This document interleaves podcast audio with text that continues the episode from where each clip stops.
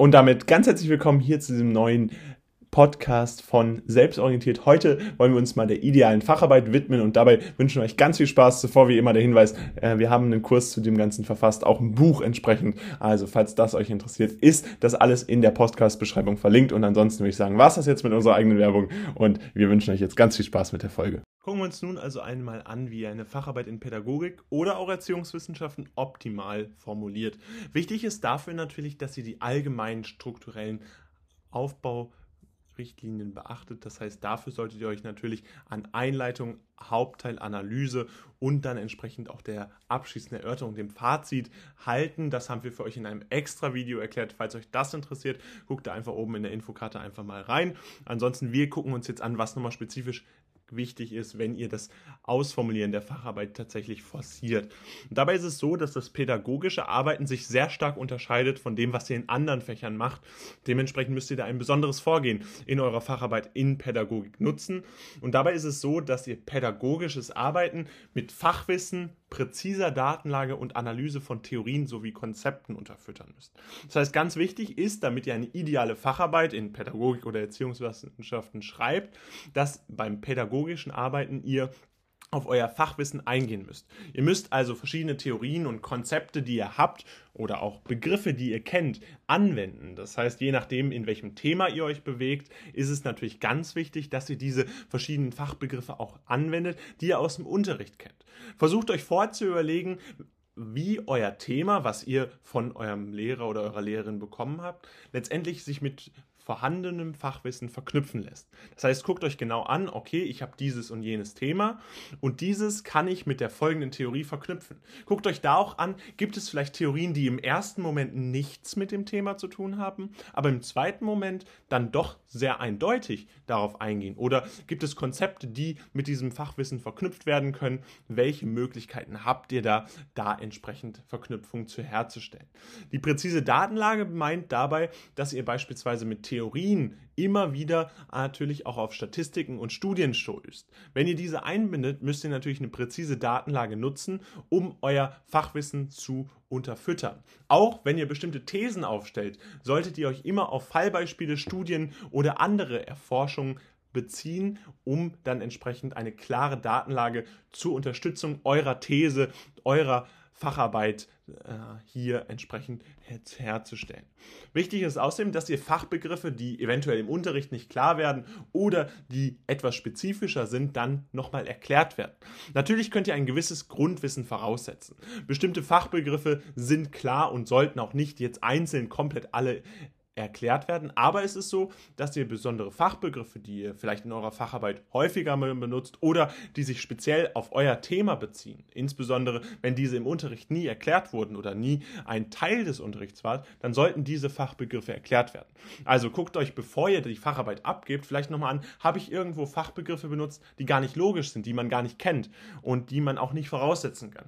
Diese solltet ihr dann nochmal erklären und damit könnt ihr natürlich dann idealerweise natürlich nicht nur den Verständnisteil erledigen. Also ihr könnt nicht nur nachweisen, okay, ich habe ein gewisses Wissen und könnt euch damit noch kredibler machen. Nein, ihr könnt das typischerweise auch nutzen, um beispielsweise Einleitungen für gewisse Unterthemen zu formulieren, um so einen guten Einstieg in das Thema zu bekommen. Und dementsprechend nutzt auf jeden Fall die Erklärung von Fachbegriffen, um nicht nur Seiten zu füllen, sondern tatsächlich auch Inhalt zu haben, der dann entsprechend in der Bewertung sich positiv wiederfinden lässt.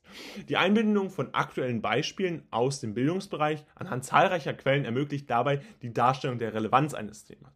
Denn euer Thema, das ihr in der Facharbeit bekommt, ist natürlich per se schon mal ein relevantes Thema für den Pädagogikunterricht.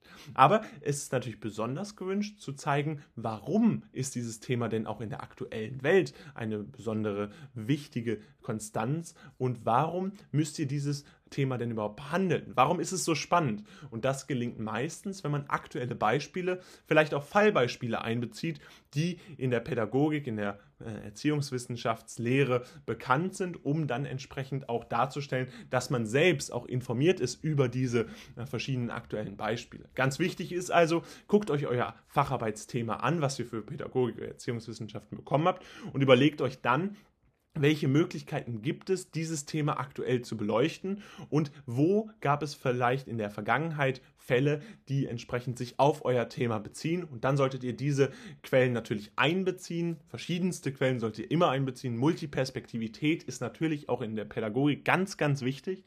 Und diese Einbindung von aktuellen Beispielen macht eure Facharbeit dann wieder kredibler. Und das ist euer ultimatives Ziel hier, was ihr erreichen wollt.